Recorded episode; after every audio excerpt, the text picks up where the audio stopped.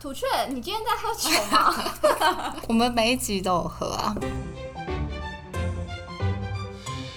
大家好，我是 Para。嗨，我是土雀。我是黑莉我们叫你讲话的时候，你在讲。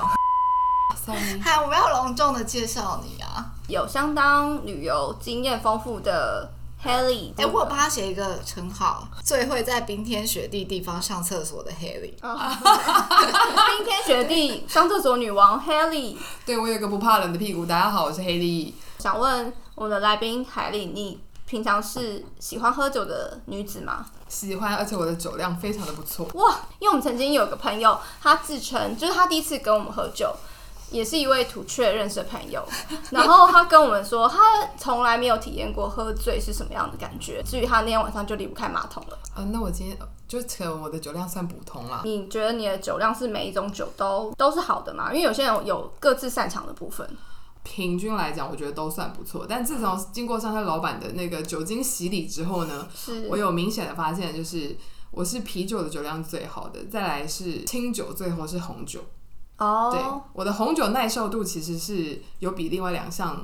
低的，耐受度最对，低，而且要好好的品，应该是不要去能品酒牛饮。对于，是呢，就进入到我们今天的重点——品酒的好地方。也是特别喝酒的对，特别喝酒的地哦方，不是酒的店里面哦，是酒的店外面，酒店外 面，对，户外喝酒的地对，那个方。户外喝酒的地方，那就是酒庄啦。耶有没有特别的酒庄想要跟我们介绍？因为其实世界还蛮多有名的酒庄嘛，想格要马兰酒庄。格马兰 对，酒台庄湾也是世界闻名的，对，台湾之光格马兰酒庄。但对我要介绍的是另一个，就是也算是以色列之光。以色列有一个葡萄产区叫戈兰高地，就是在哦戈兰高地上面的酒庄。戈兰高地在以前大家的印象当中，它是一个战略要地嘛，所以大家对它的认知可能都是比较纷乱啊，或者是战争相关的历史。它其实，在整个以色列地势比较高，对那它的气候跟土壤其实都非常的适合葡萄生长。一九六零年之后，他们政府就有鼓励他们在这里去种植葡萄，是科技农业嘛，大家都知道他们是可以精准的在每一棵植物上面，就是用滴灌的技术。滴灌它就是会在上面这样滴滴滴滴滴，当然就这里的环境也是真的很适合葡萄生长啊。气候，哦气候很适合生嗯长，气不管是气候还是土壤，然后加上他们就是在用科技的方式去培育，产生出很就是优质的葡萄的精美的葡萄，对，没错，以色列的葡萄酒其实在国际上也屡屡获奖，非常有名的。哦，嗯所以海莉很推荐以色列酒庄。那你自己本身有去过什么酒庄经验吗？啊，在宜兰的台湾之光格马兰酒庄，我有去过，我有去过。这是大家的共同回应忆该嘛？是重点是台湾之光是酒好喝，对但酒庄伴手礼很多，比较偏室内。那我们听一下有没有去过国外的酒庄的经 验？ 好啦，不想要聊台湾了。 我之前是去过法国的跟美国的，法国那边是小的。不是那种，就是你看得到葡萄园啊什么那种，然后它就是主要是酿酒厂，你就是去那边喝啊，然后最后买一点纪念品。美国的经验是朋友在那边结婚，所有的宾客都喝挂就对了。我觉得主要是因为他们拍照不是都是结婚当天嘛，所以他们就是会有整个葡萄园的那个感觉。它其实那个地方没有到很很乡下很乡下，它就是是有点近郊的感觉。塔拉是不是也有去美国的酒庄？对，那时候是跟朋友去纳帕，我记得是六七个朋友一起开车去嘛。我们那时候是有预定了一个酒庄，然后那那个酒庄是，如果你预定的话，他会给你这一组客人有一个私人的长桌，然后会有一个专门 serve 你的人在你面前会摆了三个杯子，就是你今天可以品尝到。三杯不不同的酒，然后有专门的人，他就会帮你介绍酒啊，然后你就可以听他细心的介介绍。但反正我就知道有三杯酒可以喝，但我觉得那个体验蛮特别，就是因为那个酒庄蛮漂亮的，然后你就会觉得。顿时你坐在那个桌上，然后还有那个酒单，上面会有那个小卡片啊，写一些他的那个介绍，你就觉得哇，好好有仪式感。还好我当天没有乱穿这样子。那一次跟朋友去酒庄玩，我们好像一共总共去了三个酒庄，然后另外一个是酒庄是它的入口很像坐缆车的买票的门口，因为它那个酒庄好像是蛮大的，要先买它的缆车的门票，然后你再跟大家一起排队，然后坐坐缆缆车的门票是要另外算的，它应该就算是它的门票，只是你从入口买了那个园区的门票之后，哈，你的交通工具是缆车，哦所以你要坐缆车上去到就一个到对，只到它真正的入口，它会设计一个路线，然后每个路线都会让你有可以试喝一小杯酒的地方，反正酒喝什么都忘了，就有记得自己有喝到酒这样子。那你最后有买酒吗？在那里？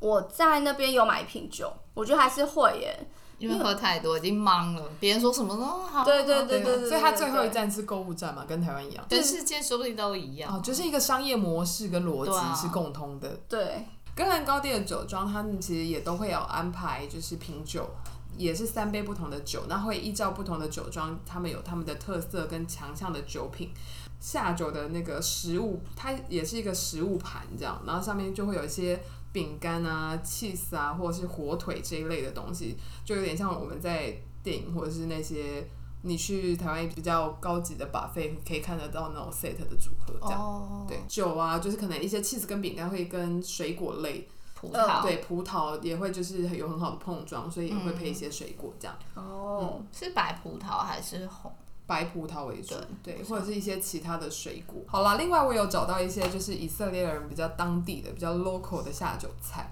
就是犹太，他们是犹太一为主嘛，那所以嗯他们对于食物上就是很讲究，就是要遵循圣经上面的描述，嗯所以其实他们的肉类的限制会蛮多的，所以他们鸡肉，呃，对，就是像他们很多不能吃，所以他们哦下酒菜比较多的，我发现就是他们有都一是些素的哎，对素的，比如说就是饼干配蘑菇酱啊，或者是一些烤茄子。我想问，那个蘑菇酱是我们吃牛排的蘑菇酱吗？当然不是 啊，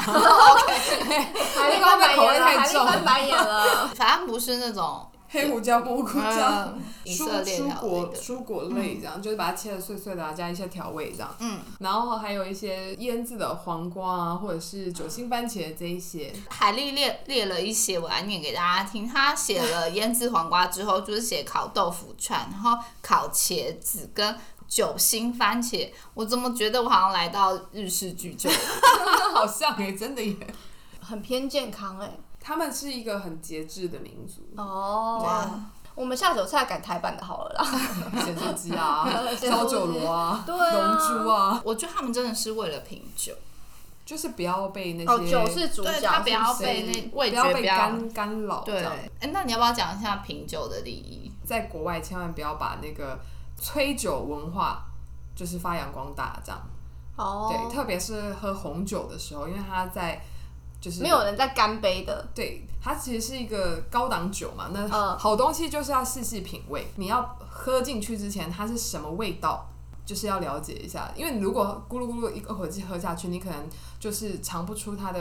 味道来，这样子。哦，但我觉得台湾人如果是喝啤酒，一定就是直接干啊，或对者对因为对就是要一种痛快的爽感嘛。那红酒的话，就是你要品尝它的各种的酸度啊、甜度啊，舌舌头前面、舌头后面、舌头下面 的 各舌头种上的，面在舌你头舌头翻滚的对味对道，就好难哦。对，红酒是很细致的，所以要温柔的对待它。外国人品酒蛮重视，就是这些步骤的，先温柔的唤醒它，然后再观察它的色泽啊、颜色，然后再轻轻的含入口中。他们不会牛饮，他们会先让你的舌头是在一个很灵敏的状态下去品尝它，嗯然后最后的讨论跟分享也是很重要的。其实很重要的一部分也是社交。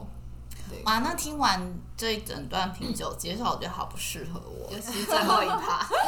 你说要交际的部分吗？ 对啊，都已经累了，然后还要在这边想话题。品酒的时候，好像杯子和拿酒的位置也是有讲究的嘛，因为有你说些手拿的，对没手错拿，这个很多人会有误区，就是对高脚杯通常你觉得是要拿在哪边？就有是些人会拿在杯子胖胖的地方嘛，因为那就是不要让它不稳。对，因为拿着这个杯子会让人觉得心惊胆跳。对，对，但其实实际上是要拿在杯柱的位置，就是中间细细的角的那里，哦他的脖子的地对，方它的脖子。为什么呢？你猜猜看。体温吧，体温会影响酒的温度。会，所以就是因为手的温度的关系。哦那如果是手脚冰冷的人，是不是就可以拿比较胖的地方？ 但是你在冰冷一定还是比就是酒酒一体的高啊，除非你是冰块。 我好像之前有听过，就是有人去那边喝，然后就是喝太多，然后就失态，嗯打破酒庄的东西或者弄坏。不行啊，对，对啊就，是会陪到你脱裤子，因为很多酒庄他们其实都有很多很多年以上的历史，所以它在里面也会摆一些古董啊什么之类的。那他们也会像英国一样，因为英国都会很多伯爵，他们都会有自己家族的徽章。哦，对，每个酒庄也会有自己的 logo 或图案这样子。如果他是参加旅行团，然后那一个行程是有酒庄的，就会特别被提醒说要准备一套比较正式的就是我服装，这样子。我觉得就 smart casual 就可以了。男生尽量穿长裤啦，然后女生不要穿热裤，没有太大的限制，因为他们毕竟其实他们已经很观光。进到那个酒庄，就是那个氛围，他的那个服务生他都穿的超正式，就像你去米其林三星的餐厅，它里面的氛围，它营造出来就会让你觉得你好像不能穿的太随性。对，以色列人是不是也蛮在意这一些？以色列人在各式方面都很在意，嗯，对，因为犹太民族他们规规矩多到就是比圣经还厚，圣经多厚哦他们规矩就多厚。其实酒庄的行程不会只有品酒啦，因为就像刚刚跑绕说的，其实整个酒庄它的规划是很好的，然后风景也很优美，对，所以其实最主要，它一定就是你进到呃酒庄之后呢，会有葡萄园的参观，哦然后介绍你它的酿酒的场地。对，但因为它占地其实都很广，就是去了解一下这些呃它制作的过程。嗯那有些酒庄也会有一些 workshop，会有一些活动这嗯样子，对，就就是算。可以体验酿酒。对对，可以去体验酿酒啊，或者是甚至有一采些可能葡会萄采用葡脚萄采葡萄，对对对，或者是你去看他们怎么，就是要看季节啦，看他们的季节性推什么活动。像刚刚也说有住宿嘛，嗯有一些酒庄他们就是会有那种很精品的套房，很适合一些家庭或者是情侣去这样子。我对真的觉得，如果去酒庄要玩的比较尽兴的话，很建议在附近住，因为你去品酒了，然后如果都是在比如说呃欧美地区的国家，你就会要开车，那开车的那个人就会没办法喝酒，在那边可以住一晚，你就会变得比较步调可以比较慢一点，然后所有人都可以可以喝得很尽尽兴。兴这样，喝完不能破坏别人很昂贵的古董，这样子。就是要还是要克制自己这样。对，嗯就是是去品酒，不是拼酒。拼酒就像海丽一样去热炒店就可以了。对， 好哦，按照惯例，我们今天要请我们的海丽帮我们下三个有关酒庄的 hashtag。我要给酒庄的三个 hashtag 是优雅、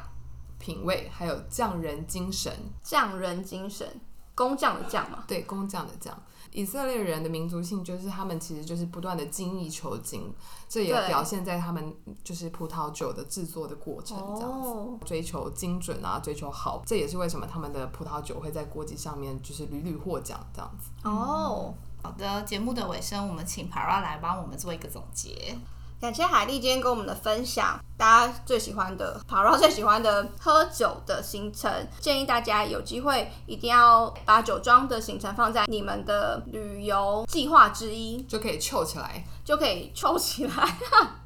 但去酒庄呢，有一些要注意的事项呢，就是记得要穿的得体，不要穿的太暴露或是太轻便的衣服。品酒的时候也要有良好的品酒的礼仪，不要拼酒啊等等之类的。再来呢，就是不喝酒的人去酒庄要做什么呢？就是你可以体验酿酒的过程，或是在地的历史文化之旅。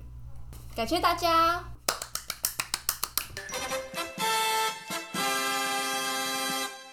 旅游举弱。国际知名航空评比公司发表疫情后全球最佳机场排名，新加坡樟宜机场重回冠军宝座，卡达哈马德机场拿下亚军，东京羽田机场得到第三名。接下来依序是首尔仁川和巴黎戴高乐机场。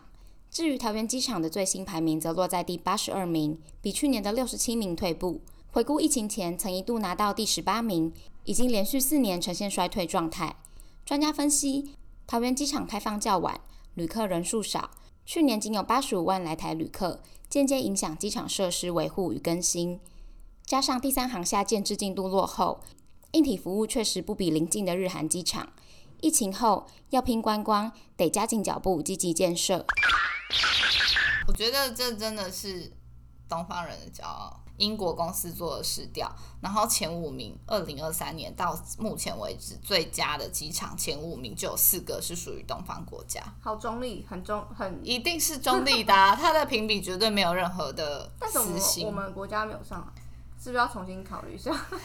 我我们国家是因为疫情开放的比较晚，哦， 对对对对，嗯机场的人数的吞吐量也会加入包平含摊的标准对，那海丽介绍一下这个评比标准有哪些好了？这个评比标准的话，当然就是你在机场的体验感，因为它其实都是给出入境的旅客去填写的嘛。当然去你去机场的时候，你们注重的点是什么？有没有帅哥？标示清不清楚？对， 宝宝说的对。我要认真回答，是不是我被骗了？ 这机场的动线一定就是这个考量的标准，可不可以顺利的指引旅客去分散这个运输量这样子？那从你的登机啊、转机服务，包括你在免税店购物的体验，然后当然是机场的保全啊，还有路径的安排，这整个的流畅度其实都会加入它的这个。考量里面，当然还有很重要的就是，你到每个国家，你进机场一定就是飞机才刚 landing，你就一定要开的 WiFi，他们是请多少旅客去填这个问卷？他们在全球各大机场总共搜集了一千三百万旅客的这个哇、哦，对这个在疫情期间，他机场量到底要怎么收集到这些资讯？商商务旅客吧，商务旅客，哦因为我对，因为是全球，你要而想且，欧洲很早就开放，没错，如果你用全球去想，其实一千三百万真的不多。台湾之前应该在漏水之前应该还可以吧？台湾的确在二零二三年下滑了十五个名次，目前排名八十二。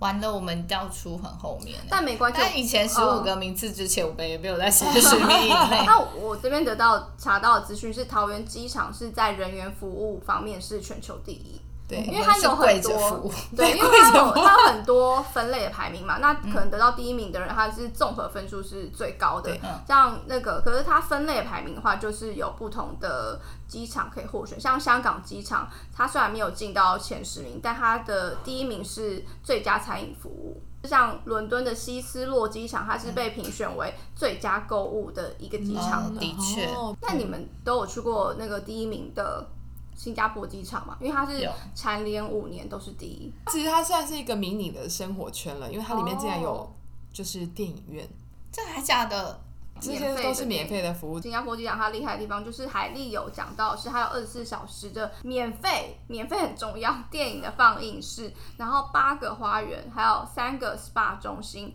甚至还有屋顶游泳池，几乎就是度假中心的规格。可是我觉得以评比机场来说，这些都是额外，就是你在里面，你可不可以顺利的找到你的目出标路？对对对对。能不能搭上你想搭的那、哦那班飞飞机机才是最对重要，因为真的，我觉得不是那么多人会使用这些机场的设施。我觉得机场可能也是代表一个国家的门面，所以我们的中正机场漏水才屡屡被炮轰这样。就很狭、对，但我相信我们桃园机场会越来越好，因为目前也在也解禁了嗯嘛。那现在第三航厦也在修建当中，对，所以希望就是政府有多很多预算，再把我们的门面好好重新打造一番这样。嗯。但现在我是看到去机场都会有一个服务满意度，你可以打分数。对，但我觉得我算蛮幸运，就是新闻报那些桃园机场很糟糕的东西，我从来没有遇过。嗯，对我都觉得好像没有报道这么差这样。反正设施其实进步会是最快速的嘛，人的服务要的跟品上质对是比较难训练的。说得好，好的，那我们今天就是没有怎么讨论的市场分析，到了这边耶结束。谢谢海丽，谢谢大家的聆听，谢谢谢谢，拜拜，拜拜。